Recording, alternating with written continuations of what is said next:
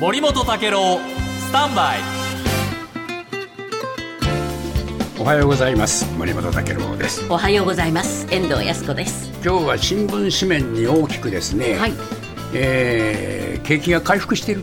ほう。ん見出しが出てますね、はい。景況感改善。とい。うね、これはあの日本銀行が3日に発表した、えー全国の企業の短期経済観測調査、はい。えーまあ、単観ってやつですが、ええ。これで出てきたんですけれども、えー主にですね、えー大企業とか製造業の、えー指標が非常に良くなって、はい。えー改善してきた、い。こういう話になりました。今日読売新聞書いてますが、えー価格転嫁の進展原材料費のお高騰のお一服、えーこういうものが改善に役立った。という、まあ、企業の立場からすれば、ただまあこういうニュースっていうのはですねどういう立場で見るかということでもって大きく変わってくると思うんですよ。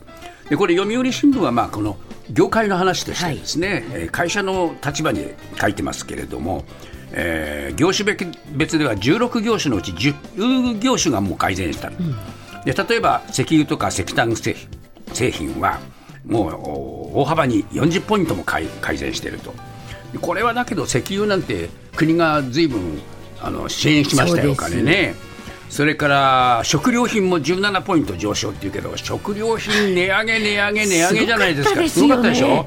だからまあその値上げによってはい。食料品の関係の企業は潤うけれども。じゃあそのお金を誰が払ってんだって話になると まあ消費者側に実感はなくなりますよね、こういう話になるんですね。で自動車もまあ半導体の供給不足が緩和された、えー生産が回復した、それから宿泊飲食飲食サービス業。これもプラスになったこれはもう宿泊なんてもう国がこれでもかこれでもかっていうぐらい支援したわけでしょ。ですからまあ値上げと国の支援によって影響がえ。こうやって出てきて非常に良くなったということですがまあ回復は回復って言われても実感ないなという方が多いんじゃないかと思うんですよ。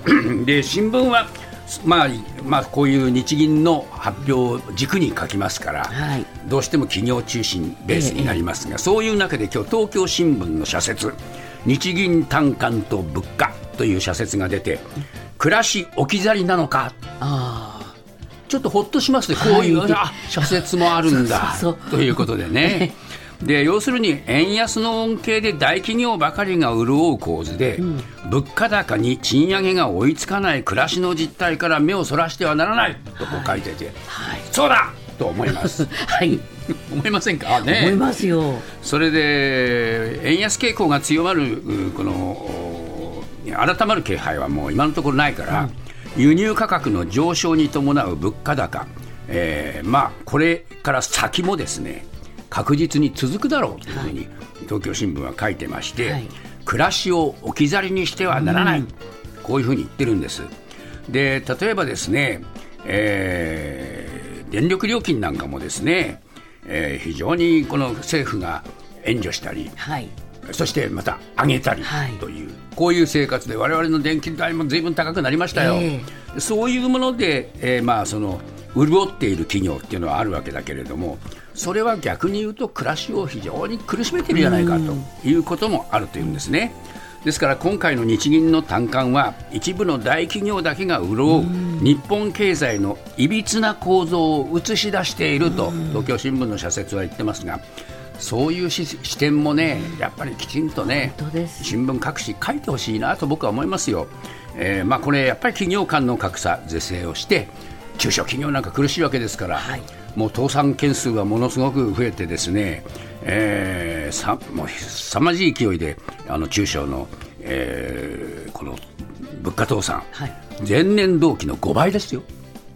ねえ。それから食料品の値上げもう3万点超えてる。買い控えもまこういうだ起きてますからねこういう状況にもやっぱり目を向けておかないとですね、景気が回復がいいわいいわという話にはならないと思います。